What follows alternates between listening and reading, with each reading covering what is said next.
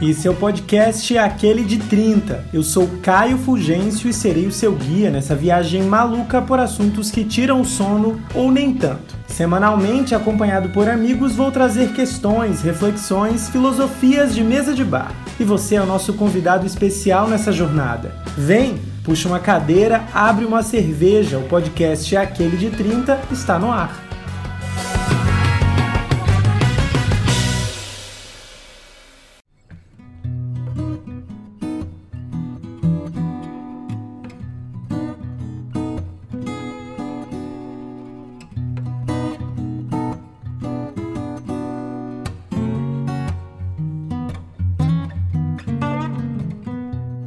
Dicotomia, divisão de algo em duas partes. Oposição geralmente entre dois conceitos.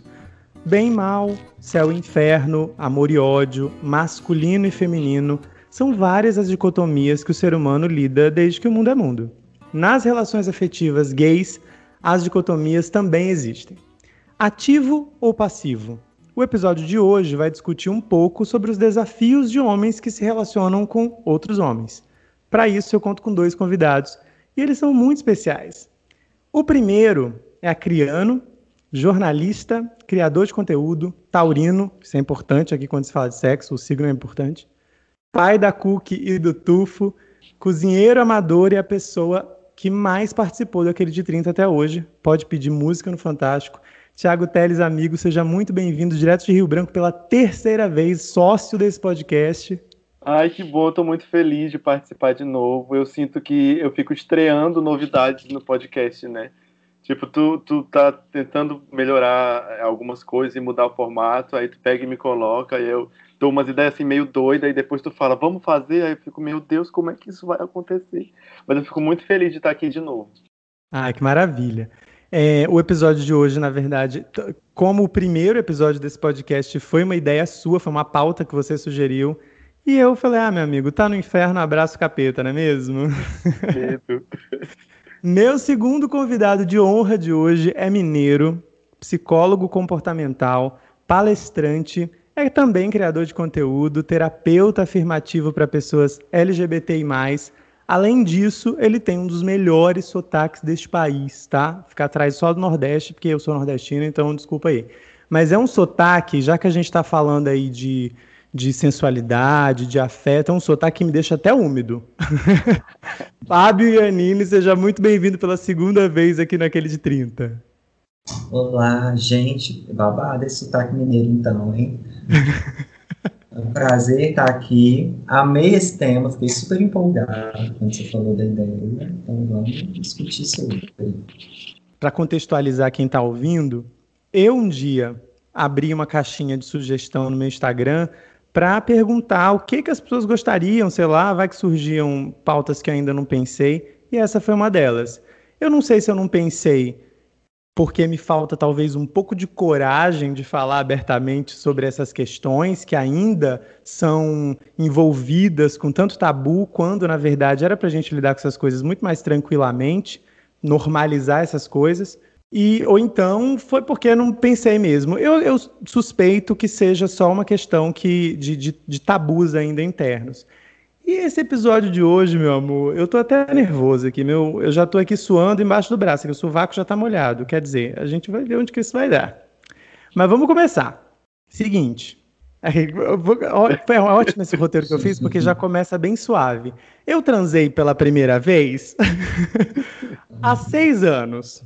Seis anos, eu tenho 31 anos, né? Aos 25 anos. Eu me considero uma pessoa tardia, porque, enfim, mas são outras questões, a gente já falou muito sobre isso aqui no podcast, e eu não vou entrar no, no motivo do, de eu ter começado tarde minha carreira. Né? Cada um no seu tempo, né? E tudo bem. Exatamente. Exatamente. E assim, né? Demorei para tentar fazer meu nome, entendeu? e assim, eu entrei aos 25 no mundo sexual sem saber direito as regras todas, né? E, e, e, me sentindo deslocado, porque são descobertas que a gente vai fazendo, no geral, mais novo, né? Que é quando a gente experimenta muito mais coisa, talvez é, haja um, mais coragem para experimentar coisas. E eu cheguei sem saber as regras aí nos relacionamentos é, com outros homens. Eu não sei se todo mundo é igual, foi igual a mim, ou foi, enfim, eu me sinto uma pessoa sortuda, porque o menino com quem eu estava na época, ele fez questão que eu experimentasse de tudo, mesmo ele tendo as preferências dele. Eu achei muito generoso da parte dele. E, e assim, mesmo assim, até hoje, eu tenho um pouco de dificuldade de saber se as minhas escolhas sexuais elas são minhas ou se são resultado de são resultado de fatores externos, assim, né? Então a minha primeira pergunta vai ser separadamente, como eu falei para vocês antes da gente gravar, e depois a gente se abraça e vai junto. Eu queria saber, Tiago, de ti, naquele dan, dan, dan, dan, é, se, se foi assim também contigo, se, ou, ou se o processo foi mais intuitivo, né? Porque assim, quando eu, aos 25, entrei nesse mundo aqui, né, comecei a transar, é, as pessoas normalmente já sabiam muito bem o que elas queriam. E eu não sei se eu me adequei aos parceiros que eu tive na minha inexperiência e, e hoje em dia, enfim, toquei o barco, ou se são coisas que eu realmente gosto, entendeu? Tendo em vista que eu tenho algumas dificuldades que a gente vai falar mais para frente, porque eu vou me expor mesmo, né? Mas eu queria saber de ti como é que foi isso. Cara, é, eu entrei nessa vida, né? Digamos assim. Que parece que a gente está falando de drogas, né? Assim, eu entrei é, na vida. Mas é, mas é uma droga gostar de homem mesmo. mas eu, eu, sei lá, a minha vida sexual iniciou muito cedo, sei lá, adolescente, aquela história de menino descobrindo o que, que tá fazendo e tal. E, e tu tem essa dúvida se foi algo que te foi imposto, eu tenho certeza em relação a mim. Porque, sei lá, a gente vai descobrindo as coisas e não vai entendendo muito bem o que está fazendo, né? Aí vai se descobrindo, vai conhecendo, vai sentindo algumas obrigações, né? Você tem aquela obrigação de exercer um certo papel que você nem sempre se sente confortável, nem sempre, nem sempre sente, pra, sente prazer com aquilo, né? E, sei lá, eu acho que os últimos anos, sei lá, talvez cinco anos, quatro anos, não sei, eu tento mudar isso, tipo, tentar entender qual que é o meu papel no sexo, o que que eu gosto e priorizar a questão do prazer mesmo. Quando eu não estou sentindo prazer, eu não quero, não, não me sinto obrigado. E também pensar em dar prazer para o outro. Então, eu acho que, sei lá, foi uma coisa assim parecida contigo, porque eu entendo que foi imposta também. Só que eu acho, né? Não sei, pode ser que eu descubra aqui que não, mas eu acho que eu consegui quebrar esse paradigma de você tem que ser isso, você tem que ser aquilo. E em relação a qualquer papel que você exerce, você tem que ter tal, tal, tal postura. Se você é ativo, você tem que fazer essa posição. Se você é passivo, você tem que ficar quietinho na sua, entendeu? Então eu tento quebrar isso. Eu acho que eu estou conseguindo. Eu acho. É, Fábio, como é que foi para você? E eu queria ir além, né? Que você sabe quando eu juntei vocês dois, eu fiquei pensando assim: eu não sei se eu, que assim, respeito muito o Fábio, né? Porque o Fábio participou no, da primeira temporada do podcast como especialista, né? Assim, então, tipo, foi um mês de especialista, eu fiquei em dúvida se eu fazia determinadas perguntas ou se a gente conversava assim. Eu falei, beleza, vou falar com o Thiago, porque o Thiago é meu brother e a gente vai falar. A gente já falou tanto sobre tanta coisa. e com o Fábio, eu vou manter, assim, sabe, uma coisa meio de não, beleza, ele é psicólogo, a gente vai fazer umas perguntas mais assim, sabe, elaboradas. Um medo desgraçado, né? Mas assim, além de saber como é que foi para ti, eu queria saber é, como que você enxerga tudo isso é, em relação à, formação desses papéis sexuais que a gente vai exercendo. Eu, eu fico pensando, do ponto de vista de preferência, é, quando eu penso em ativo e passivo, eu fico pensando se realmente se são gostos, né, que a gente tem gostos assim, ou se é a, a, talvez a manutenção de um tipo de relação que já existe, né? No caso, é uma tradução das relações heteronormativas que a gente traz para as relações homoafetivas. Eu queria que você falasse um pouco disso, assim. Bom, para mim, eu nem sei se foi, assim, acho que está sendo, no sentido de, de ter uma, uma definição, sabe, assim, muito fechada e rígida.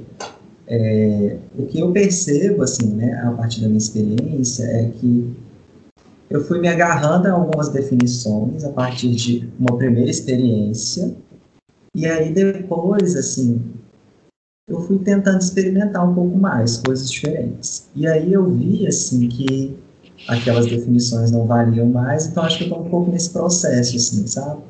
E acredito que a coisa talvez seja um pouco mais fluida do que talvez, ah, assim, é ativo, é passivo, é versátil, né? Mas pensando um pouco, né, nessa sua segunda pergunta, eu acho que tem muita coisa misturada, assim, né?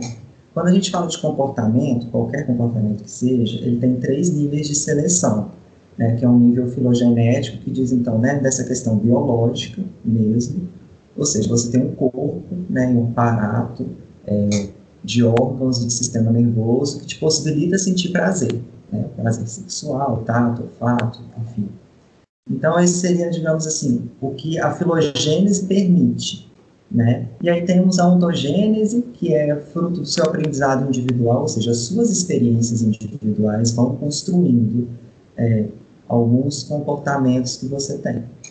E o nível cultural, assim, então acho que é uma interação dessas três coisas. É, eu vejo muito, assim, que no nosso meio gay tem é, fortes influências das questões culturais desse patriarcado, né, uma tentativa de reproduzir um pouco essa heteronormatividade, sim, até porque somos criados nesse meio e somos criados para serem homens héteros, né? E somos criados para ser homem. E o que é ser homem na nossa sociedade? É ser ativo, é ser agressivo, né? Então, tudo isso influencia, sim, um pouco os papéis sexuais das pessoas, mas as experiências individuais também. O que varia um pouco é que eu acho que dependendo de cada pessoa, algo vai se sobrepor um pouco. Algumas pessoas, a partir dessas influências culturais, vão se limitar um pouco mais a viver novas experiências, eles não vão conseguir desconstruir isso, né, ou explorar o corpo, sentir novos prazeres, né, novas zonas erógenas. E algumas pessoas já vão ser, digamos assim, mais abertas, mais fluidas, vão depender das suas experiências individuais e construindo outras possibilidades ou se descobrindo, né? mas vejo forte influência cultural é, no nosso meio, uma reprodução muito forte assim, dessa lógica heteronormativa, desse macho, assim, desse masculino, né, ativo, forte, né, que inferioriza o passivo, né, a gay afeminada e por aí vai. Cara, é muito doido, assim. Eu já tive o desprazer de sair com os caras muito nesse sentido, assim, de. Eu acho que é muito, talvez, fruto realmente do pornô, é, principalmente do pornô, é, e, e, eram caras que, que no momento eles não aparentavam preocupação com o meu prazer, por exemplo. E, e assim, eu já interrompi. Assim, se eu for contar quantas vezes eu já interrompi transa, tudo bom, assim, ó, vesti minha roupa fui embora, não tá no gibi. Talvez supere a quantidade de vezes que eu realmente gostei, gozei, muito feliz e foi maravilhoso porque eu não não faz parte da minha personalidade a coisa do eu já tô aqui mesmo, hum. sabe assim. Às vezes eu queria ser, porque eu acho que eu sou uma pessoa muito chata sexualmente, mas assim, você que está ouvindo, não desista de mim, né? Vai que, sei lá, tem alguém, né? Não sei. É, eu fico pensando no, na questão da, do, do individualismo na transa, sabe? O lance da gente, enfim, um lance que é massa, de você entender um pouco mais o seu prazer, de você saber como você gosta e como você goza. Isso requer um certo individualismo, requer um pouco de egoísmo em relação ao prazer, talvez isso seja normal até, porque afinal de contas, a partir do momento que eu paro para conhecer o meu corpo, para saber como eu gozo, eu, eu tô ali sendo um pouco egoísta. É o meu prazer quando eu tô transando. Eu quero sair satisfeito dali. Mas eu, eu, às vezes eu fico noiando aqui na minha cabeça se o negativo, a parte negativa desse processo é esse individualismo das pessoas terem um pouco de dificuldade de se conectar na transa. Talvez transferir uma, essa relação de submissão. O passivo é submisso e ele está aqui para o meu prazer, e eu sou um ativo que que, sei lá, eu aprendi que eu tenho que fazer de, de, de, determinada forma, como o Tiago falou, e tenho que meter de determinada forma, de um nível frenético, de um jeito assim, tenho que pegar desse jeito. E, e, e uma das perguntas que, inclusive, surgiu na caixinha junto com isso, que foi o Tiago que escreveu e também o outro menino confirmou exatamente a mesma coisa, é se essa relação ativo e passivo é realmente uma relação de poder, ou se a gente precisa caminhar para que o sexo não esteja nesse lugar, sabe? Porque teoricamente, no mundo perfeito, na minha cabeça, o sexo ele não deveria estar ligado a essas questões. Ele deveria ser uma coisa de todo mundo ser livre para fazer o que quiser. E eu joguei, eu quero saber o que, vocês acham. É, eu, eu penso assim, tipo, é, quando o Fábio falou sobre a questão dessa construção de papel do, do, do passivo, do ativo e, e, a questão cultural, de fato.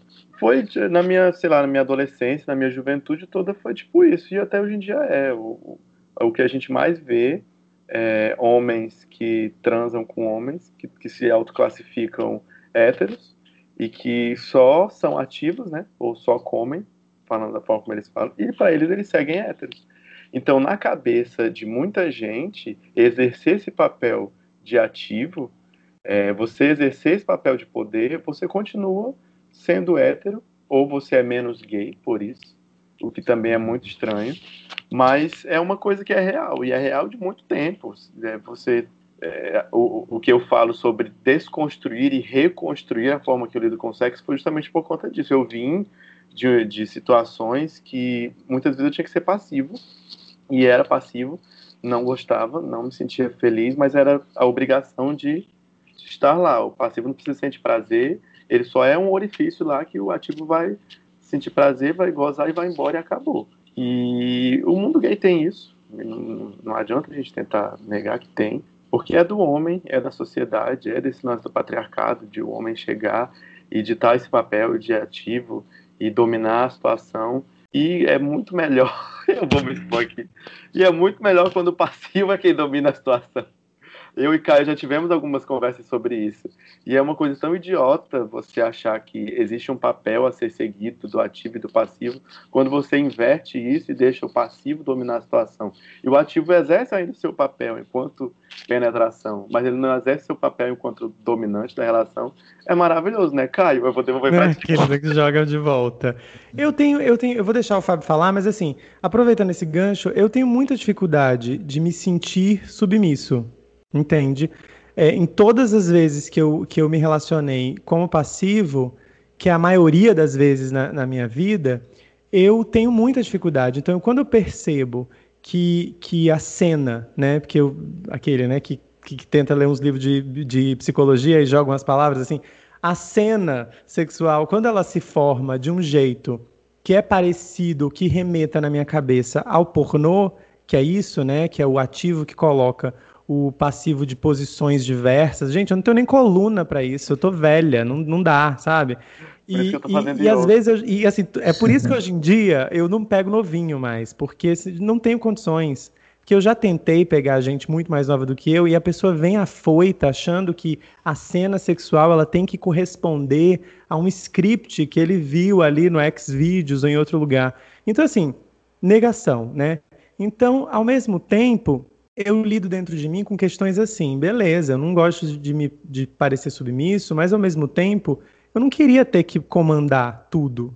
Eu queria que fosse uma troca justa, eu queria que todo né? mundo saísse feliz, mas eu ainda não consegui chegar lá, e talvez eu, eu esteja no meu processo, mas eu vou deixar o Fábio falar e ele analisa. Então, eu fiquei pensando muito quando ele falou até da questão né, de homens que fazem sexo com homens que se consideram heterossexuais, né? Que até quanto mais afeto tem, ou se tem afeto nesses casos, aí, digamos assim, é como se eles fossem mais inferiores ainda, né? Aí eles são de fato gays, né, bichas. Tem uma teórica que estuda gênero, é, ela chama Valesca Zanella, ela é uma psicóloga, e ela fala assim que os homens é, transam não com as mulheres, mas sim com a performance deles. E eu acho que isso acontece muito no meio gay também, sabe? É, muitos de nós, homens gays, estamos transando com a nossa performance e com o nosso desejo, totalmente distante do desejo do outro, do prazer do outro, né? Às vezes colocando o outro muito no lugar de, de objeto, assim. E eu acho que é um ponto para a gente poder ficar refletindo, porque qual é o tipo de interação sexual, né, que essas pessoas querem ter com as outras pessoas. É, eu penso, sim, que de certa forma, tem um pouco, digamos, de um certo egoísmo, né, quando você fala de descobrir o seu prazer, descobrir o seu corpo, Né? Mas tem pessoas que só sentem, às vezes, prazer numa transa quando elas percebem que a outra pessoa está tendo prazer também. Então, qual é o lugar que está ocupando o prazer dessa pessoa que não está sensível a esse outro? Então, eu acho que, assim, né, na minha visão ainda, principalmente os homens mais ativos, né, são que se definem como ativos, eu percebo muitas das vezes uma rigidez muito grande de experimentar algo diferente. É quase também como se já tivesse concebido, mas a pessoa nunca teve nenhuma experiência ou tentativa de refletir sobre essa questão. Então, eu acho que a gente segue sim ainda padrões, influências culturais muito fortes, é, e tem muita coisa que influencia nisso também, né? Tem pessoas que às vezes têm uma primeira experiência com passivo, com um ativo que já chega com o pé na porta, né? Achando que é assim, né? E aí vai ser horrível mesmo, não vai ser legal, e aí às vezes nunca mais quer se, se permitir, assim, né? Por causa dessa questão da pornografia, né? Que é algo muito encenado e que de fato o cara já chega lá e já vai penetrando, né? E quase que não tem preliminares. E, então, assim, tem-se ainda um, uma forma de transar também que a referência com o nosso país, nossa cultura, não tem-se muita educação afetiva sexual, o pornô, ele vira uma pedagogia do sexo. Então as pessoas seguem muito aquilo como se, tipo, transar fosse aquilo, é aquilo que é gostoso, vai com força mesmo, vai de uma vez. Então eu acho que as pessoas se limitam muito às referências delas, assim, culturais, essas regras, à heteronormatividade, ao pornô, e talvez estão muito pouco sensíveis à experiência e ao outros. E eu acho que é o que é preciso buscar, para talvez a gente consiga colher umas coisas legais. Assim. Nossa, dá vontade de colocar num outdoor, porque é muito verdade isso. Eu, eu, é engraçado porque assim, eu não costumo perguntar quando eu conhecendo alguém o que, que ela prefere.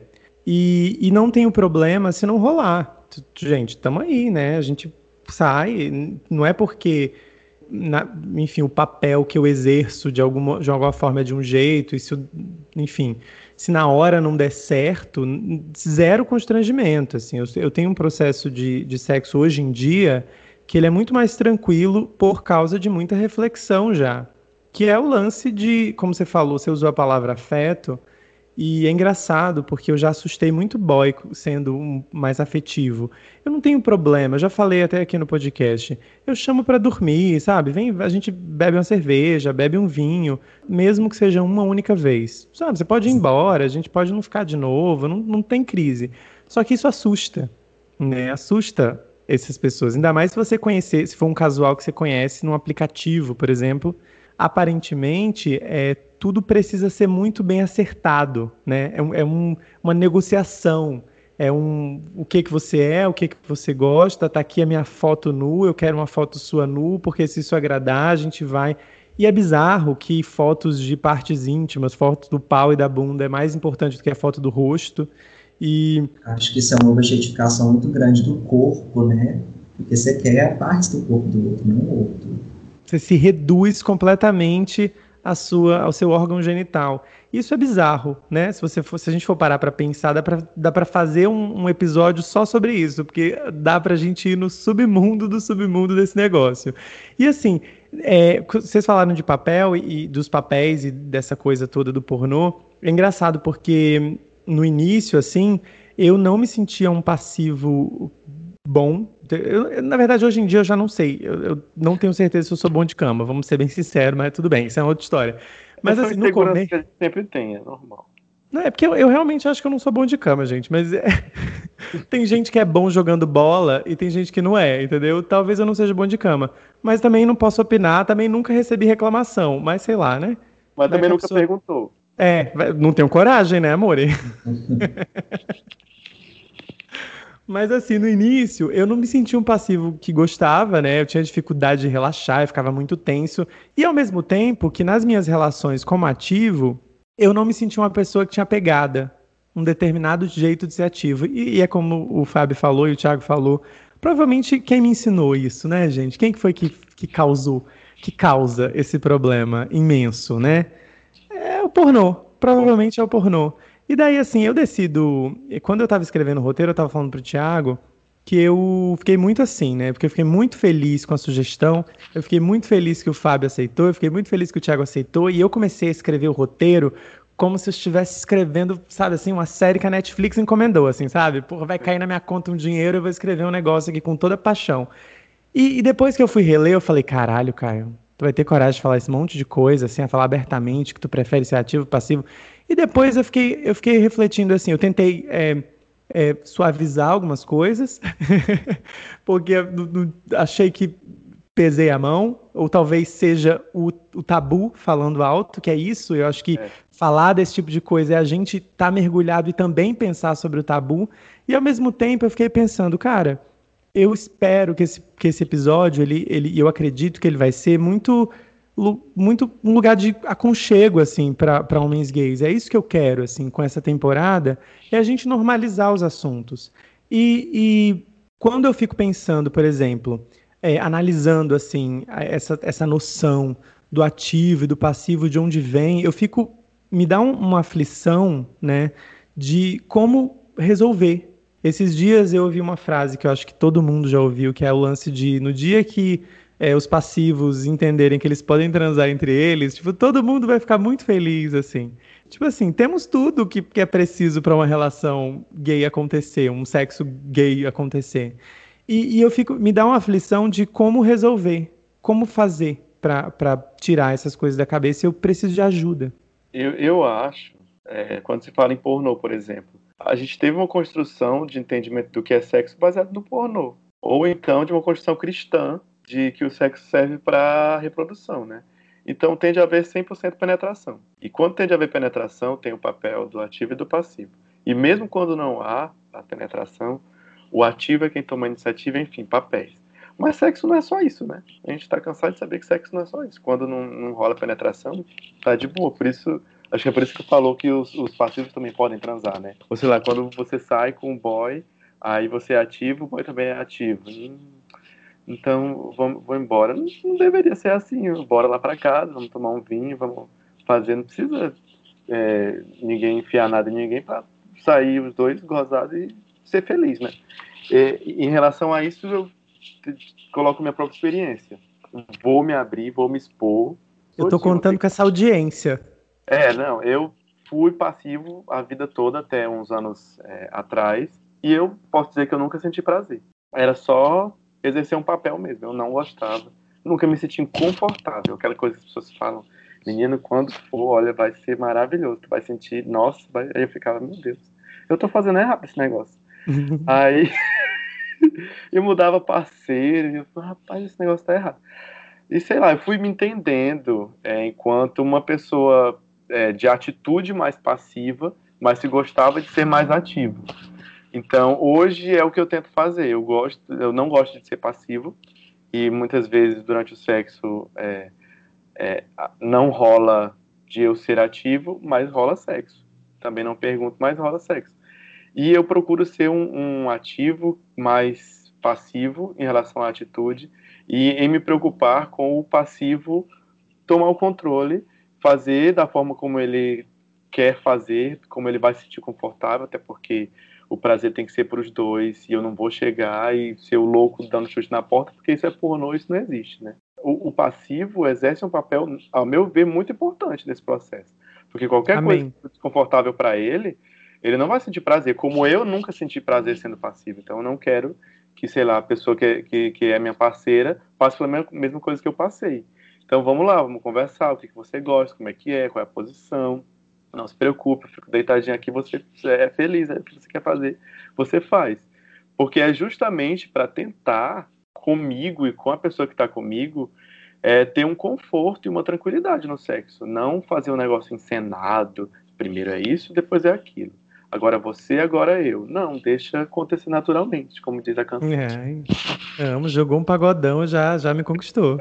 É engraçado porque eu acho que, que essas relações, é, elas são muito parecidas. Porque quando você estava falando, eu me lembrei de uma amiga que participou de um outro episódio sobre sensualidade, que ela trabalha com um artigo erótico, e ela falava exatamente isso, assim, que ela, ela tinha umas clientes que ela, enfim, ela conversa muito abertamente sobre isso no, na internet e tudo, e ela falando que umas clientes dela diziam: Ah, mas eu não, não posso dar, não posso sentar com o cabelo preso. Tem que estar tá solto. Sabe essa coisa de você se preocupar em como você vai parecer para o parceiro? Gente, que bizarro. Eu, eu, eu, só consigo ficar assustado. Hum. Porque eu fico pensando assim, gente, e se um dia eu conhecer um homem gay que não tem pênis? Eu vou me privar de ver uma relação? Justamente. E aí, Caio, como é que a gente resolve isso? Sabe, assim, eu, eu quero que o Fábio fale, gente. E aí, o que, que você acha?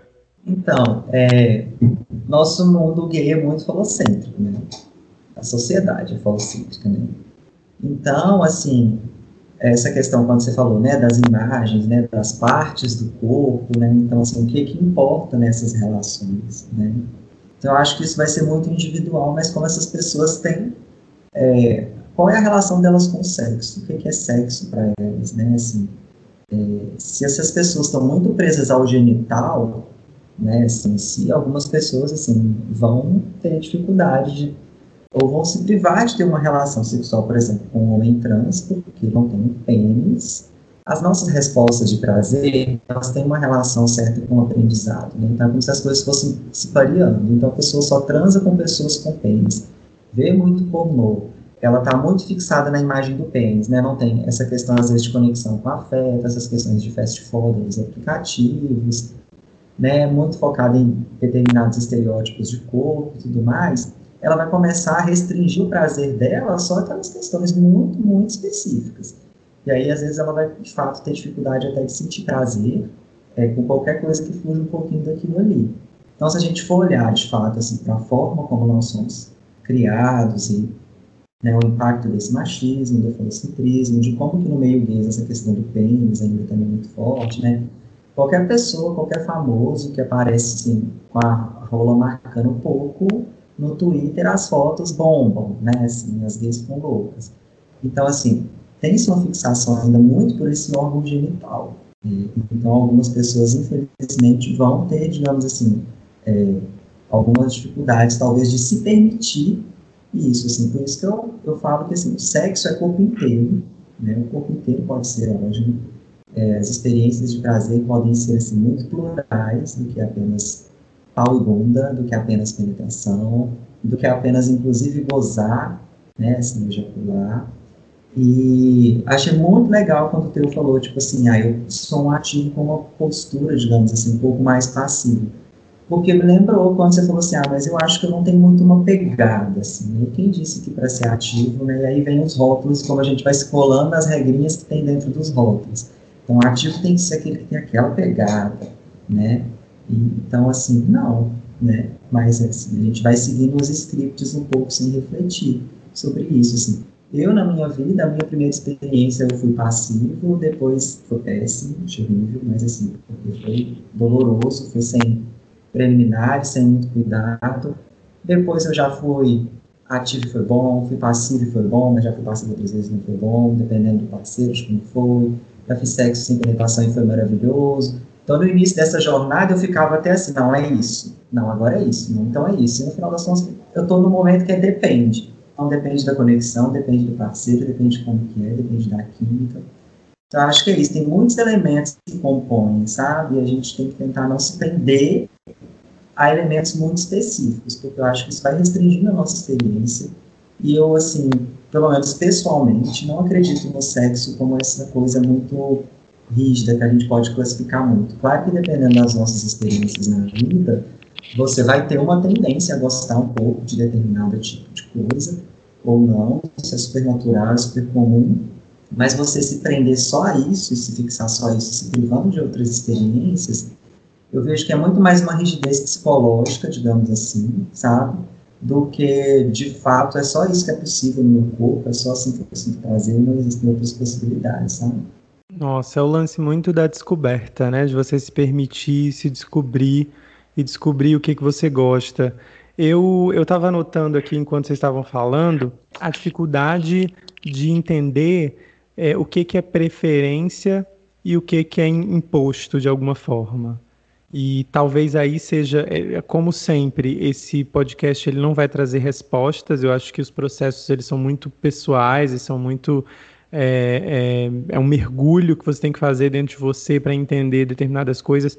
Eu, cada dia mais, eu entendo de onde vêm alguns problemas que eu enxergo por exemplo, algumas dificuldades que eu tenho, seja, sei lá, em relação ao tamanho do pênis, em relação à forma que, que, sei lá, eu dou. E, e é bizarro você parar para pensar o quanto que, como o Thiago falou, que assim, é, automaticamente quando eu paro para pensar nesse assunto, eu vou direto para o pornô e ao mesmo tempo é, eu, eu, esqueço, por exemplo, da nossa sociedade como um todo, né? O sexo para a reprodução.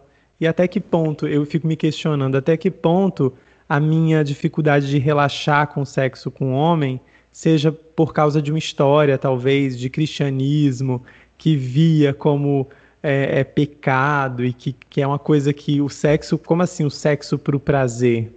Se existe tabu em torno do sexo, imagina em torno do sexo gay, né? Imagina ainda em torno de um sexo gay com um homem trans, assim, né? E por aí vai. Então, assim, acho que faz todo sentido, assim, isso que você está falando. É isso, né, gente? Eu vou terminar o episódio daqui a pouco. É o quê? Como sempre, né? Em posição fetal, deitado na minha cama, uhum. com questões, mais questões. Eu queria saber, Fábio, se você que, enfim, lida, trabalha diretamente com isso, se a gente pode ter um pouco de esperança, sabe? Se, porque eu vejo, pelo menos na minha bolha, né? Que como nunca antes tem se falado, né? Esses personagens, eles estão eles sendo questionados. E, e eu nem estou falando, por exemplo, dos versáteis, né? Que são as pessoas que não se preocupam, né? Enfim, eu acho. É, mas eu tô falando, por exemplo, também das relações sexuais sem penetração, que eu acho que a galera que curte aí o goinage, e é uma coisa que é engraçado porque eu converso com algumas pessoas e algumas pessoas ainda nem entendem exatamente o que, que é isso. E, e eu queria que você, enfim, com as suas experiências de conversa e de lidando nesses assuntos, tem mudado essas percepções mesmo? Porque ao passo que eu acho que tem mudado na minha bolha, quando se você abrir hoje um grinder, você vai ver que as relações elas ainda estão muito parecidas de quando eu vejo, vou ver que de quando eu comecei a transar, por exemplo, eu abri o grinder e, e era tudo muito definido. Mas tem uma esperança rolando, dá pra gente sair daqui daqui a pouco um pouco mais esperançoso assim? Então, é, eu acho que um pouco do, do recorte de pessoas que chegam para mim no consultório, acho que elas já advêm de uma certa bolha, sabe? É, porque tem algumas pesquisas que eu estava até vendo recentemente, assim, que mostram que o padrão, digamos assim, né, do homem que está no grinder é mais o gay ativo, né, que às vezes tem um pouco de homofobia internalizada ainda, né, é o homem que faz sexo com homem, mas não se considera gay, né? O homem que é casado com uma mulher e está ali, são os discretos, fora do meio. Então, assim, é, tem muito padrão, assim, né, de regras, e eu sou ativo, e é isso. Então, assim, no Grindr, assim, né, tanto com essas questões de pesquisa que eu já dei uma olhada e de experiência pessoal, parece que esse é o cenário majoritário. É, agora, olhando um pouco, assim, para a minha experiência enquanto psicólogo clínico, é, eu percebo que algumas pessoas chegam, é, e ainda a maioria, muito fixa ainda nesses papéis, tipo de ativo passivo, né? algumas um pouco confusas, umas às vezes não experimentaram nada diferente também né, do que tem feito até o dia de hoje. Sexo envolve muito autoconhecimento assim, do seu corpo, das sensações que né, ele pode te oferecer, só que parte, por mais que você conheça, parte desse autoconhecimento tem que começar a interagir com, com o outro, né? E aí que é o grande desafio da questão. Mas, assim, eu percebo que as pessoas é, estão um pouco mais abertas, pelo menos né, as pessoas que eu venho atendendo, né, ao longo da minha prática, assim, a refletir e, de fato, a experimentar, assim, né? Eu falo muito com, com todos os clientes, assim, quando surgem essas questões, né, de sexo, ou tipo, de algum desconforto, a gente precisa experimentar, assim, isso faz um pouco de parte, sabe? Para a gente poder ampliar, inclusive, o nosso repertório, mesmo que você continue, sei lá, eu sou que de fato essa é a minha preferência. Mas você amplia o seu repertório, né? Você descobre outras possibilidades, inclusive como fornecer, é, ser mais cuidadoso dar prazer ao outro quando você também experimenta outras possibilidades. Então, eu, eu vejo esperança, sim. Acho que a gente caminha é, para uma certa mudança, mas esse debate precisa ser muito mais feito. Eu percebo que o nosso meio gay debate pouquíssimas coisas internas do próprio meio gay. A gente milita esses super importantes, o preconceito, a LGBTfobia, vai em busca dos nossos direitos, mas a gente está debatendo muito pouco sobre as nossas questões. Eu acho que fazer esse debate interno vai acelerar esse processo, sabe? É, eu estava lembrando aqui, falando do, do Grindr, na semana passada, um amigo me colocou no Grindr, pegou meu celular, me colocou no Grindr, né? Aí eu deixei, aí eu fico analisando as coisas. Né? O povo manda muito foto de pau e foto de cu. É oi, foto do pau. Oi, foto do cu. Aí ainda manda, gosta? Aí eu, é mais assim, né? Gosta, a gente gosta, mas é, calma, peraí, vamos conversar primeiro, vamos ter um. É que normalmente a gente gosta é, do dono do pau, né? Do dono da bunda. Que é, que, é, que é uma pessoa, né? É, não, não é nem bunda, é o cu mesmo, que mais é, é, é doido. ah, entendi. É o negócio do, do quase uma foto médica, né? É, e é muito isso da. O sexo é só isso para essas pessoas, é só cu e pau. Tipo, é um negócio estranho, não tem uma conversa, não tem, sei lá, um pescoço, não tem uma perna, não tem um, um peito, não tem, sabe, mais nada. É um negócio.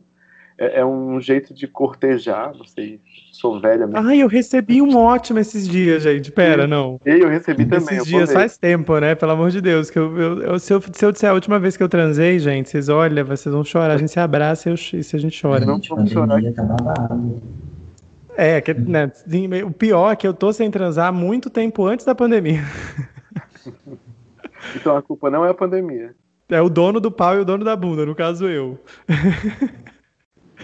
eu recebi um ótimo é, que eu salvei, que eu tirei print e guardei para a vida, que é assim: primeiro a pessoa mandou mensagem e daí, sei lá, por algum motivo eu não tô, não, não ficava lá, né? Eu saía e não respondia às vezes, esquecia do aplicativo.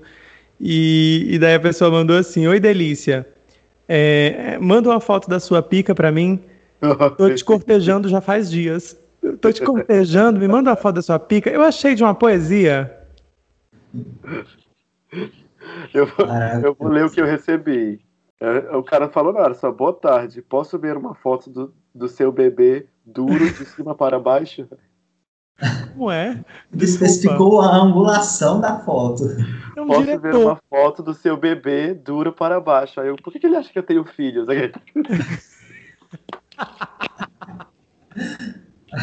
Gente, eu, a pessoa que dirige o nude. No aplicativo, o amigo colocou ativo. E é uma coisa que eu tenho até receio de, sei lá, você não se apresenta, eu sou ativo, sou passivo, mas até receio de falar que sou ativo porque existe uma responsabilidade muito grande. As pessoas, hum, olha, esse comedor é ativo, né? Vai chegar comendo todo mundo, metendo o pé na porta, pau duro.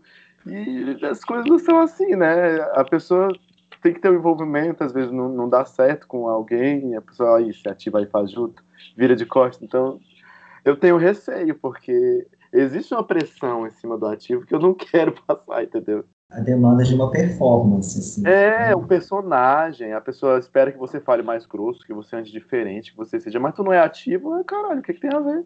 É, é viado, né? Pra ser viado, vamos ser viadinho, vamos ser ativo, não tem problema nenhum. Gays, Exato. sejam viadinhos e sejam ativos. Gays, sejam mas, masculinos e sejam passivos, isso não tem nada a ver. Olha, a Roda postou um vídeo é, esses dias, né, de um monte de gays afeminadas ativas. Justo. Né, e respondendo assim essas, essas críticas, essas questões, esses padrões assim. Nossa, eu lembro, eu e o Thiago, a gente tem um, ami um amigo que é drag e a gente já conversava sobre isso há, há uns um tempo atrás, que é tipo é, um tempo atrás, há um tempo atrás, eu sei, tá que tá errado, gente. É, e daí ele falando disso, né, que tipo assim, ah, por ser drag então, aparentemente na, no imaginário todos os homens, todos os gays que, que se montam de drag são passivas automaticamente, assim, elas é. são colocadas na caixa do passivo porque remete a uma feminilidade. E é bizarro você imaginar o tanto de misoginia que a gente tem introjetado na nossa vida, né? É o negócio do personagem, é o negócio do homem. O homem, seja ele homem heterossexual, seja ele homem gay, tem que exercer um papelzinho, seu papelzinho. Se ele exerce um papel é, de passivo, ele já tem que exercer um, já está incutido em outro papel, mais feminino, mais vulnerável, mais submisso. Se ele é o ativo, já é um papel mais seu que drag, então é que sofre mesmo. Eu acho maravilhoso tudo que a gente está vivendo é, ultimamente sobre essa revolução do que é sexo, o que é gênero, o que é se entender é, diante do mundo de forma diferente, porque nós temos pessoas trans que estão aí para mostrar que o sexo não gira em torno do, da genitália, de que gênero não é uma coisa definida por genitália. Então a gente está conseguindo, né, muito aos poucos, mas quem sabe a gente chegue num momento muito bom para isso, de dividir a pessoa da genitália dela, de olhar para um, um, um cara e não ver só um pau, e até porque homens trans estão aí para esfregar isso na cara de quem acha que homem é só aquilo, só quem tem pau, biologicamente, quem tem pau, biologicamente. Usei a palavra que eu não gosto, mas. Enfim, homens, que os homens cis são superiores a homens trans, por exemplo, porque tem um pau. Né? Então, não é isso, que mulheres trans são inferiores a mulheres cis porque algumas têm, têm pênis. Então, tudo é o, o pinto é um problema, gente. Pinto na sociedade é um problema. Acaba o pinto, resolve os problemas tudo. Vou acabar com os pintos. Eu vou, separar só essa aspa e, e, postar nos stories, assim, Thiago. Eu acho ótimo. Thiago Teles, vamos acabar com os pintos. Ai, cara, eu, eu, eu, queria, eu queria também falar é, de uma outra coisa, que é a questão do. que a gente até já citou um pouco, que é a questão do abuso, né? Eu acho que falar dessa relação de ativo e passivo e não, não passar por cima desse assunto, que eu, por exemplo, outro dia eu estava conversando com os amigos héteros, eles, tavam, eles ficaram surpresos, assim, que existe também abuso em relação a, a dois homens, por exemplo. Talvez um, um abuso que eu não sei até que ponto que ele é puxado pelo sexo ou se é o sexo está dentro de uma relação abusiva ou que é realmente o lance do, do passivo ser tratado como inferior. Ai, bati aqui no microfone. É, o passivo ser tratado como inferior e o ativo que comanda a relação e que comanda o afetivo. Ele, ele dizer, ele ditar as regras dessa relação. Eu queria saber do Fábio, que também, é, enfim, lida com isso. É, existe muito abuso mesmo, existe muita relação abusiva. É, o que que, o que que a gente pode elencar, assim, sabe, de, de, de, enfim, coisas absurdas que possam acontecer. Também se não tiver, ou se você não lembrar de nada, tudo bem, mas é porque eu queria um pouco falar sobre isso, de como que como se perceber numa relação abusiva, por exemplo, sendo gay, que, que sinais a gente pode ver, porque é engraçado porque quando, pelo menos na minha cabeça, e eu que, que sou muito, enfim, leigo, eu não leio sobre esse assunto, eu, eu consumo conteúdo do Instagram e de, sei lá, de rede social, mas é engraçado que quando a gente fala de relação abusiva, automaticamente a gente pensa numa mulher sendo abusada e um homem é, subjugando-a, né? E, e, eu queria que você falasse um pouco das relações abusivas entre homens gays, assim, como que isso se expressa, como isso se identifica. Quando eu estava escrevendo sobre isso, eu fiquei pensando se eu já tive, eu nunca namorei, né, mas se eu já tive em algum momento que eu me senti que eu fiz coisas que eu não queria no sexo casual. E eu identifiquei, eu me lembrei de momentos assim, que na hora a gente não entende que é abuso, né? Por exemplo, principalmente em relações que eu fui passivo, que eu acho que talvez seja o mais comum de, de eu não estar gostando e por algum momento eu, eu hesitar em dizer que não quero mais. Ou, ou, ou tipo, ah, não, vamos logo terminar e vamos. E, e, eu não sei, assim, como que se identifica isso? Eu queria que você falasse um pouco desse assunto. Existe sim, né, muita relação abusiva, existe estupro, né, abuso sexual. É, a gente pensa muitas das vezes quando fala de, de relacionamento abusivo, muito numa violência física, né?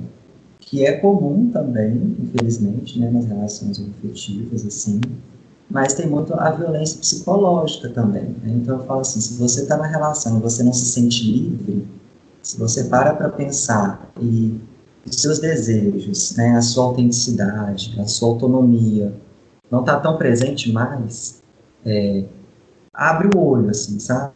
Porque pode ser que você esteja numa relação abusiva. E aí tem vários tipos de abusos, assim, né?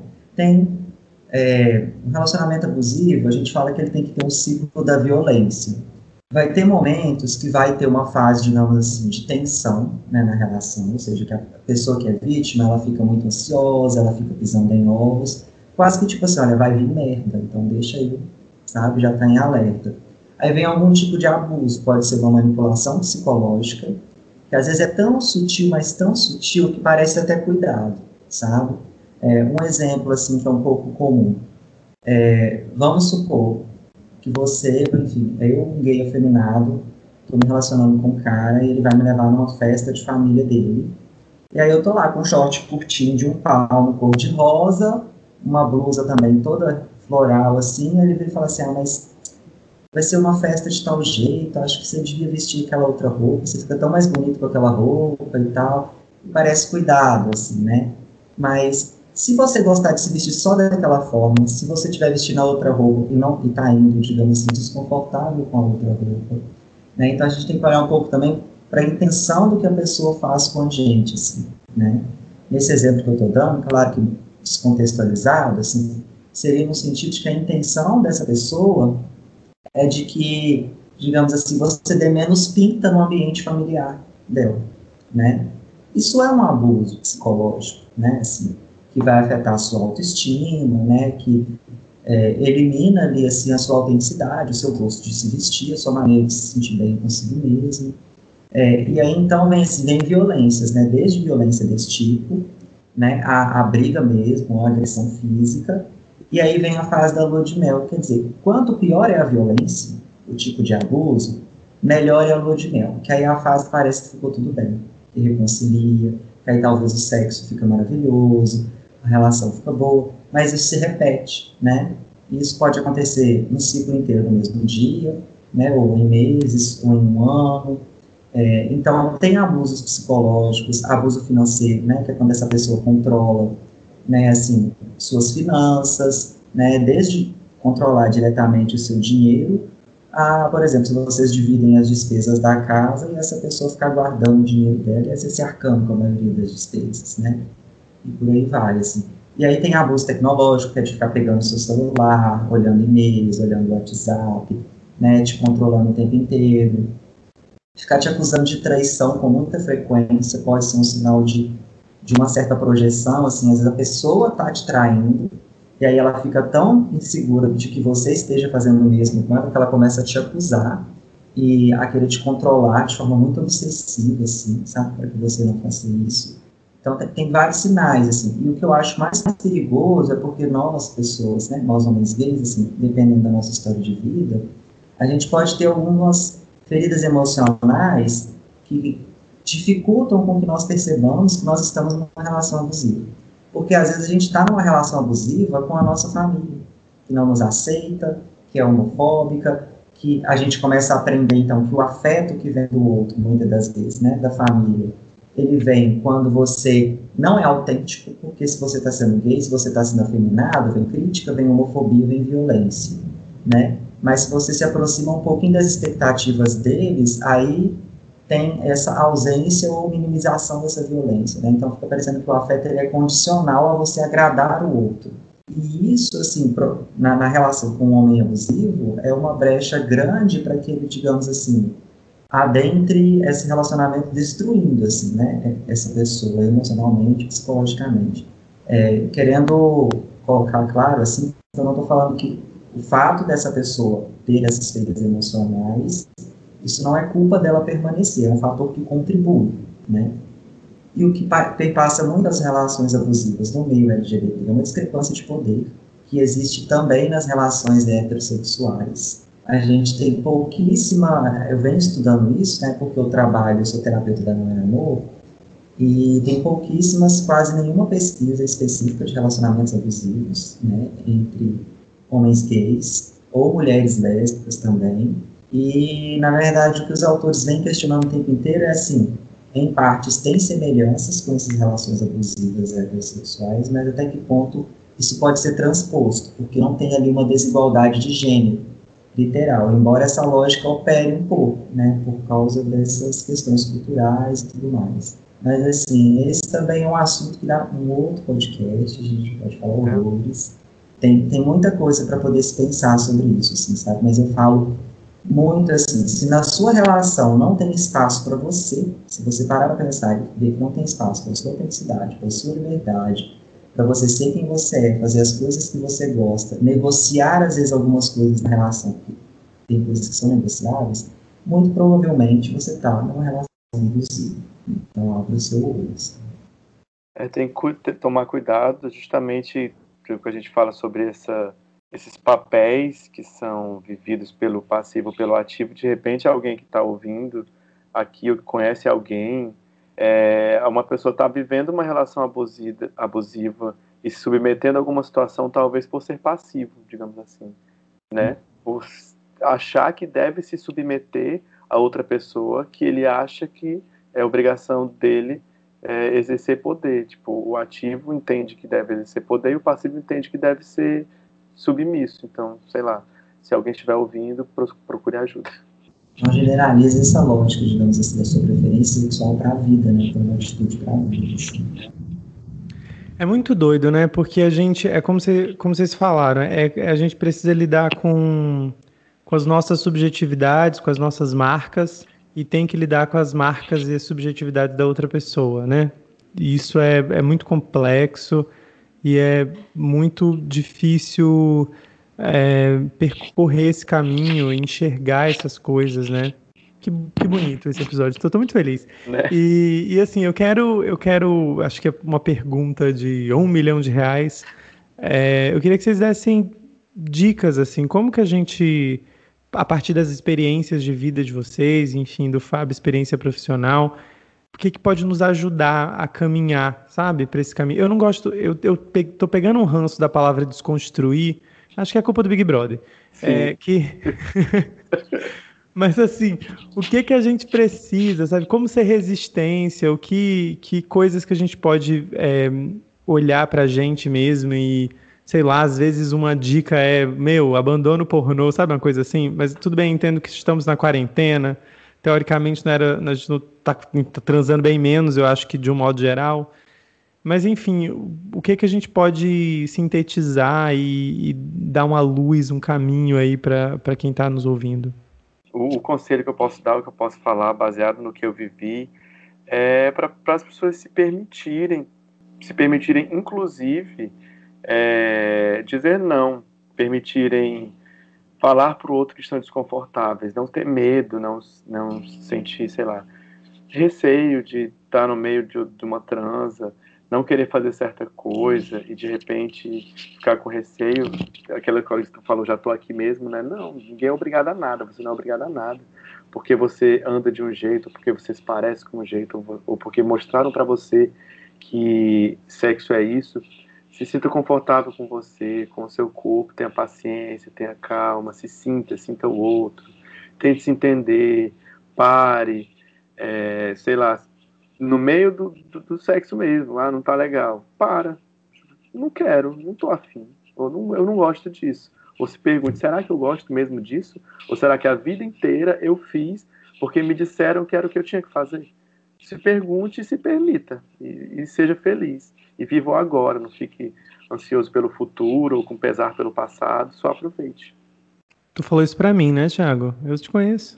Também, querida, para todos. Inclusive para mim mesmo.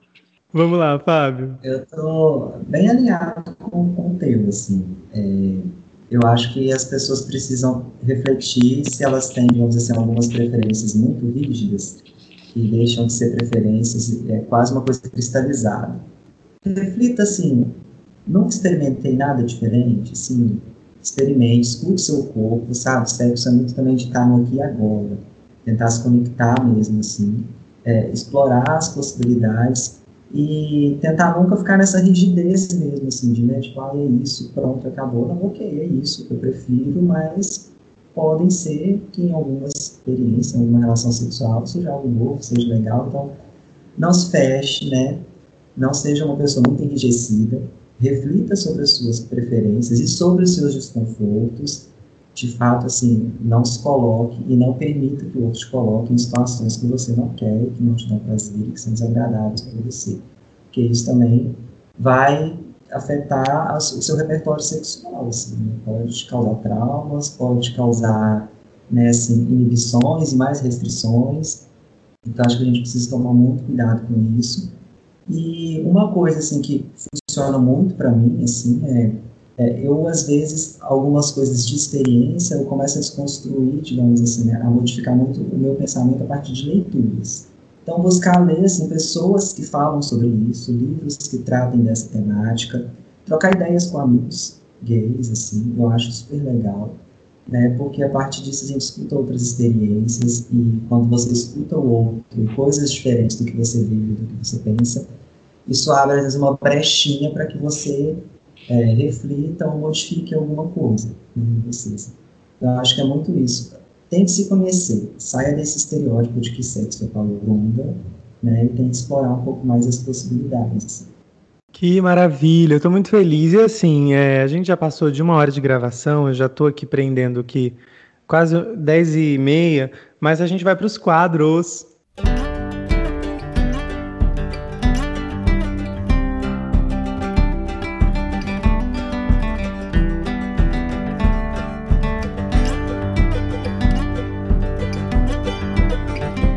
Temporada tem quadros. Eu não avisei o Fábio, foi como eu falei. Eu fiquei, gente, eu não vou falar pro Fábio, mas se ele lembrar de alguma coisa, você fica à vontade, tá? E assim, é, o primeiro quadro, é, que se chama Eu Não Me Orgulho, é que assim, gente, vergonha alheia, né? Sabe aquele momento que você tá. Eu acho que quem tá me ouvindo vai saber. Aquele momento que você tá tomando um banho e vem uma memória, vem na memória, assim, uma coisa estranha, engraçada que aconteceu. Você tá lavando a louça. E, e, eu vou na frente, né, que é para dar o pra dar o exemplo. para dar tempo para a gente pensar. Né? Isso, exatamente. Eu me lembrei, eu, isso foi muito no começo, é, é muito bom. Eu, eu, que é uma frase que eu vou fazer uma camiseta um dia, que é, muito bom ficar velha, é muito bom se amadurecer. Eu lembro que no começo, assim, muito no começo, eu ainda é, usava muito Grindr para conhecer gente, para conhecer gays. É, hoje em dia eu ainda tenho até no, no, celular, mas eu nem, nem. Afinal de contas, 2020, né, gente? Não vou nem falar nada. É, e daí, assim, eu lembro de uma vez, no... eu, tava, eu tinha acabado de chegar na academia à tarde, e daí, tipo assim, né? É, eu tinha, era uma fase da minha vida que, ainda que seja no começo, eu, eu disse para mim mesmo assim: Ô Caio, você começou aos 25 anos, a gente tem que combinar uma coisa aqui, a gente precisa ser espontâneo, tá? Então, e, e, espontaneidade, eu não sou espontâneo. Eu, assim, de, no sexo, eu não consigo ser espontâneo. Eu não sou uma pessoa que vai pra balada e volta com boy e transa com boy num, em qualquer. Eu não sou essa pessoa. E assim, eu já tive muita noia por causa disso. Porque eu vi amigos, sabe, assim, tá num lugar e de repente sai com boy, tipo, tchau, gente, não sei o que, esse aqui é fulano. E eu acho isso tão radical, eu acho isso tão moderno, aquela senhorinha falando, né? Eu acho tão moderno. Mas eu não sou espontâneo nesse nível. Mas nessa época, no início, eu falei: a gente vai ter que ser espontâneo. A gente vai ter que transar, porque 25 anos a gente tem muita coisa para viver aí que a gente deveria ter vivido e não viveu. E daí eu lembro que eu tava na esteira. E daí tinha acabado de começar o treino. Gente, mas a gente vai cada bobagem para tentar transar. E, e, daí eu recebi, abri o grinder na esteira e daí é, ele tinha, tinha enfim, um cara que era estava viajando e estava na cidade e não sei o que, era um cara bonito. E, e eu fiquei naquela, falei, gente, eu não vou, né? Eu acabei de chegar na, na academia, pelo amor de Deus. Aí, nessa dia, aí lembrei de mim mesmo com a minha voz, né? Você tem que ser mais espontâneo, você tem que ser mais espontâneo, você tem que ser mais espontâneo. Aí, beleza, decidi sair da esteira, fui para casa, troquei de roupa, tomei banho, Gente, mas eu era tão inexperiente, foi uma das piores experiências da minha vida. Por quê? Naquele, na, no afoito, né? De tentar ter alguma coisa, eu não me lembrava que precisava de lubrificante. Eu não me lembrava que, sabe, assim, eu não, eu não, não, não estava preparado. E foi muito engraçado, porque, tipo assim, a gente foi para um motel e não rolou, nem eu comi, nem eu dei, ninguém, não aconteceu nada. E na época, muito no começo, você acha que eu pensava nessa coisa? Não, mas espera, não precisa ter penetração. Foi tão constrangedor, porque a gente ficou olhando para a cara do outro, assim, uma coisa meio que não dava, não vai nem volta, não acontece nada. E o pior, que eu acho que o, o, que eu não me orgulho não é nem de ter ido, de ter abandonado, que é um treino que eu perdi, né, gente? Eu podia, sei lá, ter talvez um dia menos da minha saúde, eu gastei naquele dia num sexo que nem rolou, porque não fiquei nem mais feliz depois. Mas o que eu menos me orgulho é que eu paguei o motel sozinho e eu ainda tive que levar o cara pro hotel. Vê, vê se tem condições, gente. Porque assim, uma pessoa, hoje em dia, é aquilo, gente, não rolou, obrigado, cada um por si, Deus por todos, a gente vai embora, tudo bem, é uma pessoa que desconhecida, né? Tipo, a gente, beijinho aqui, prazer, mas Porra, eu paguei o hotel todo, porque o cara era um fudido de grana. E eu ainda levei o cara pro hotel que ele tava. Olha, sinceramente, eu não me orgulho. Eu não me orgulho disso. Mas eu quero saber de vocês, que eu não vou passar vergonha sozinho, não. Ô, Thiago, você tem alguma coisa aí que você, você não se orgulha? Ai, menino, tem. tem. Tem algumas coisas, né? Eu não, não comecei com 25 anos, então eu acumulei mais história, né? Tem umas coisas. Eu lembrei de uma história que eu era muito novinho ainda, da cidade que eu vim, Tabatinga, mentira. Da cidade interior que eu vim, tal, adolescente, acho que eu tinha 17, não sei. Daí, cidade pequena todo mundo se conhece, né?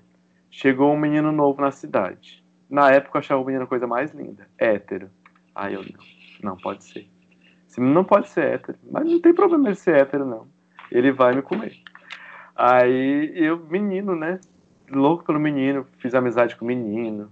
E dando em cima do menino aquela coisa toda, assédio, né? Hoje em dia seria presa.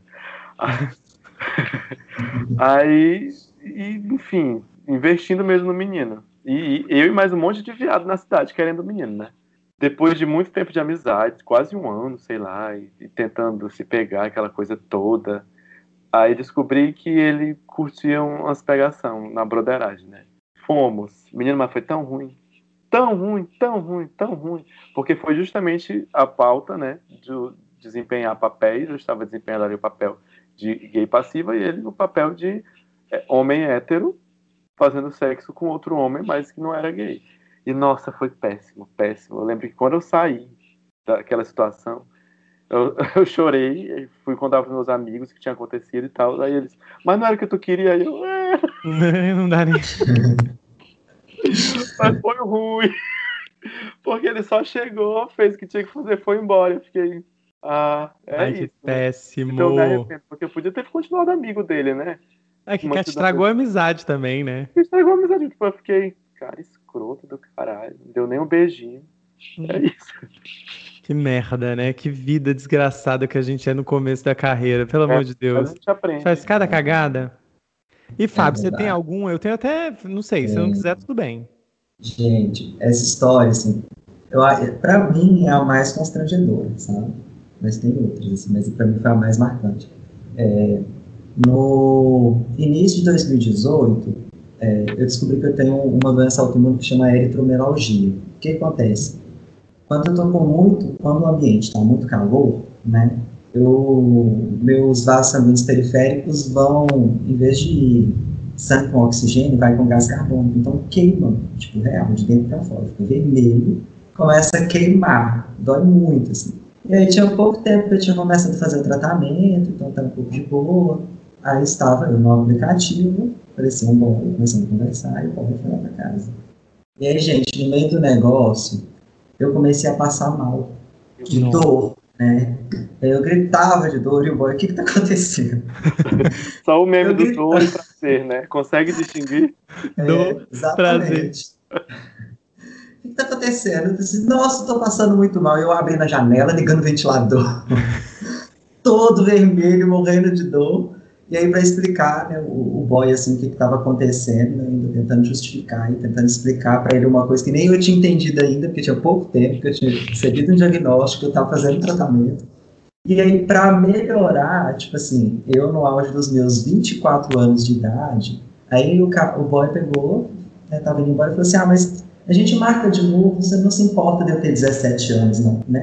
Eu, pedofilia, nossa. Pode 17 anos. Como assim? O boy era eu com 17 anos. Meu Deus. Ai, que coisa maluca, cara. Eu tenho medo. Eu juro pra você que em aplicativo eu tenho muito medo.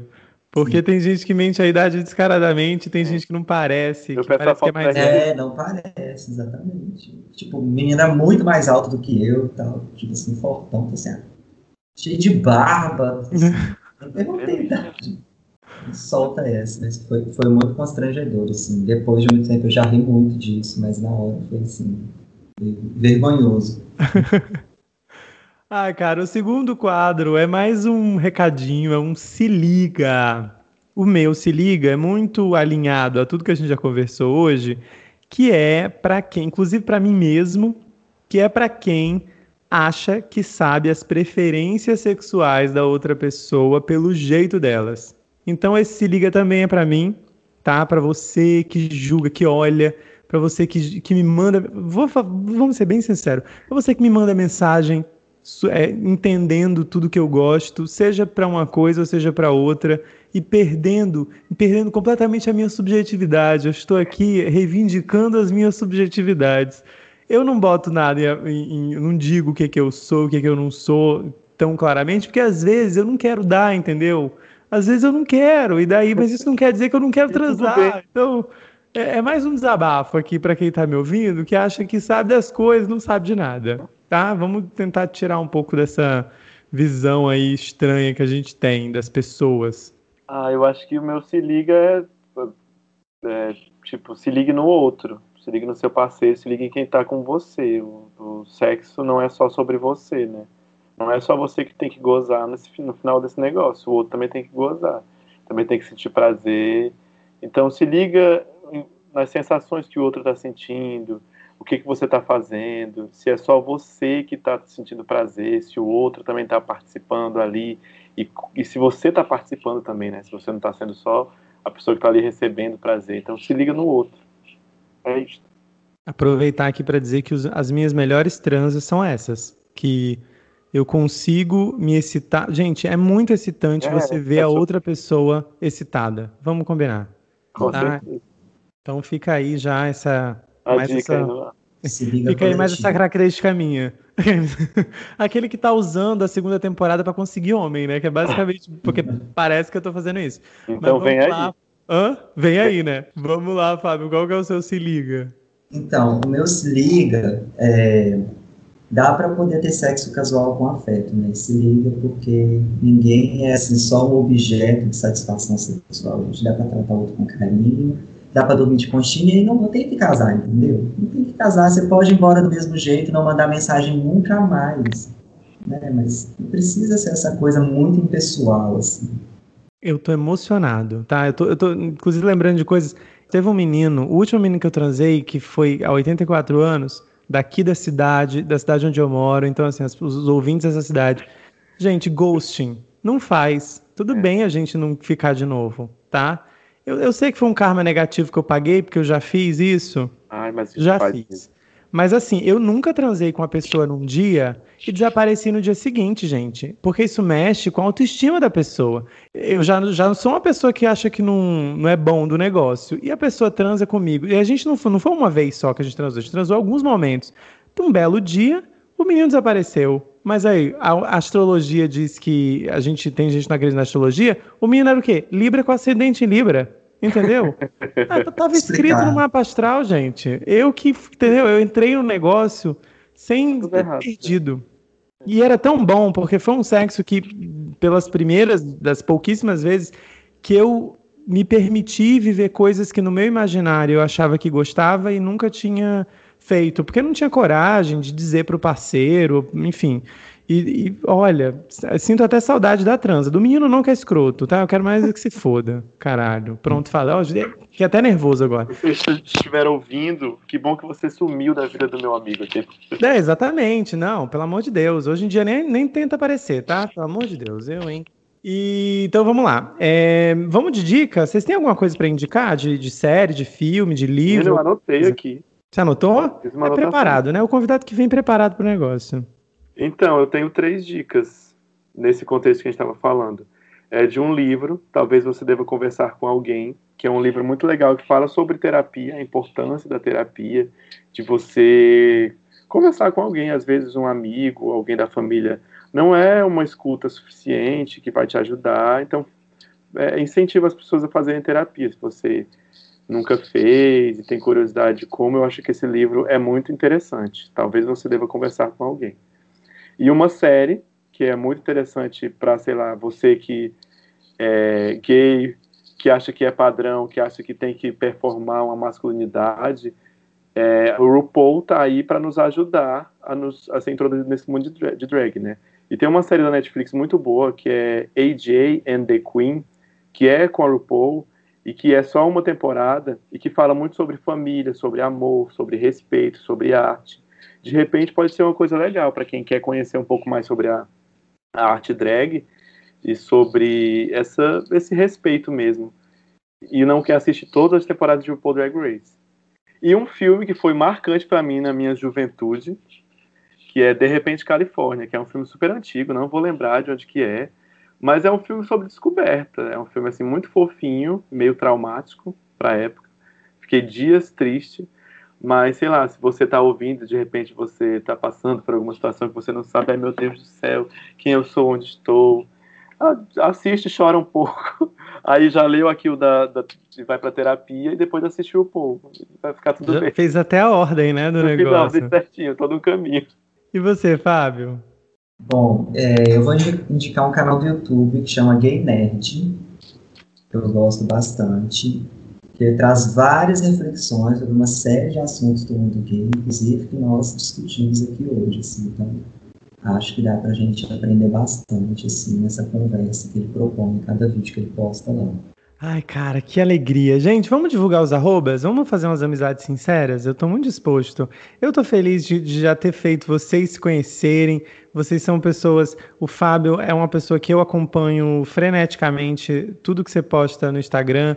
É, o episódio que a gente gravou é um dos meus preferidos. E o Thiago é meu amigo de tantos anos e a gente já noiou tanto, já fez tanta videochamada tomando vinho bêbado, sofrendo as pitangas de ser uma pessoa que só queria amar alguém e não ama ninguém. Aqui, sacana. Antes eu sofria e agora eu sofria, né? E eu... divulga os arrobas de vocês para as pessoas conhecerem, né? Mais uma vez. O meu, meu arroba em todo canto é arroba o Thiago Teles, inclusive no TikTok. É isso, nem tem mais idade, né, amigo? Menina, eu tô aí do TikTokeira. Arroba o Thiago Teles sem H. Me sigam em todo lugar, eu sou legal. Às vezes eu sou meio chato, reclamo, falo de política, mas a gente tá aí pra militar mesmo. O meu arroba no Instagram é arroba fabioianini.psi, com dois N's antes do primeiro I. E no Twitter é arroba fabioianini. Maravilha, gente, muito obrigado, sabe? Eu tô muito feliz de verdade, tô terminando eu espero que essa gravação tenha ficado maravilhosa. Por favor, nos ajude Skype, que a gente eu tirei o Skype do baú, né? E daí que é isso, eu estou fazendo experimentações. Eu já gravei pelo Zoom, já gravei pelo Skype, eu, falta só o Meet. E assim, as, os ouvintes vão ver que as primeiras os primeiros episódios da temporada, todos vão ter um áudio diferente, porque eu tô fazendo teste, gente, paciência. É, experimentações, né? Exatamente. Então, muito obrigado pela participação, muito obrigado por aceitarem o convite. Muito obrigado por pararem esse momento. São uma hora e vinte minutos que a gente está falando. Eu adorei conversar com vocês. Eu acho que falar sobre isso, como eu disse antes, é, ajuda, a, me ajuda, sobretudo, porque eu vou nem entrar na pretensão de ajudar alguém, mas me ajuda a naturalizar esses assuntos dentro de mim e ter essa coragem de gravar e botar no mundo cara, é, é, maravilhoso na minha vida. Então, muito obrigado por vocês fazerem parte desse meu momento, desse meu ritual de passagem, porque é assim que eu estou encarando esse episódio. Ah, eu que agradeço, foi maravilhoso. Adorei a conversa. Fábio é uma pessoa maravilhosa. Ficava só, oh, meu Deus do céu, eu queria tomar um vinho com, tipo, nós três assim, tomando vinho, conversando, dos negócios das experiências. Bora, gente. Vem Já vacina. fazer a chamada, né? Ah, eu adorei. Eu que agradeço, foi muito bom, como sempre. Agradeço por, por sempre me convidar e permitir que eu faça parte dessa história da sua vida, dessa história do, do podcast, que é tão importante para mim, para você e tenho certeza que para muita gente que está ouvindo. Eu também, gratidão, achei que foi muito gostoso essa conversa. É, e eu venho acompanhando, né, desde que eu descobri a existência desse podcast, tem uns debates muito legais, eu adoro assim, escutar. Então, continue, foi ótimo. Assim, espero que o pessoal goste. A gente se divertiu bastante. É verdade. Ai, cara, é assim, tá, gente? A gente termina esse episódio do Aquele de 30. É, eu quero ter um anúncio a fazer em relação às redes sociais dessa bagaça. Como era de se esperar, é difícil. Me avisaram. Quando eu comecei o podcast, eu fui avisado, então eu não posso nem dizer que eu fui pego de surpresa. É muito difícil manter dois perfis, porque eu esqueço do, do perfil do Aquele de 30 e às vezes eu quero conversar com aquele de 30, eu acabo gravando no meu e tenho que repostar. Então fica uma coisa muito é, é, sem contato, sem proximidade, sem eu mostrar a cara. Então o que, que eu tô fazendo? Eu tô meio que migrando, tá? A gente, você que tá me ouvindo, que chegou nesse episódio por causa do Instagram, o arroba aquele de 30 pode, ele vai continuar, mas vai ser, vai continuar sendo aquilo que ele é. Que é um lugar para eu postar as capas, postar foto dos, dos convidados, assim como eu vou começar e já comecei a postar no meu perfil pessoal. Então, eu opto, se se eu puder te orientar, siga o arroba Caio Fugêncio. Além do podcast, eu tenho falado sobre questões raciais, eu tenho falado sobre o meu caminho de, de compreensão de ser um homem negro, gay. Então eu acho que, a, que vai ser mais vantagem a gente se, se conversar por lá, tá bom? Então eu deixo esse recado. Semana que vem a gente volta. É, eu preciso que vocês me deem um feedback quando esse episódio sair. Me digam o que vocês acharam. Vamos fazer amizade, vamos conversar sobre isso. Sugiram pautas também, a gente está aqui para isso. Até semana que vem com mais aquele de 30. Tchau, tchau.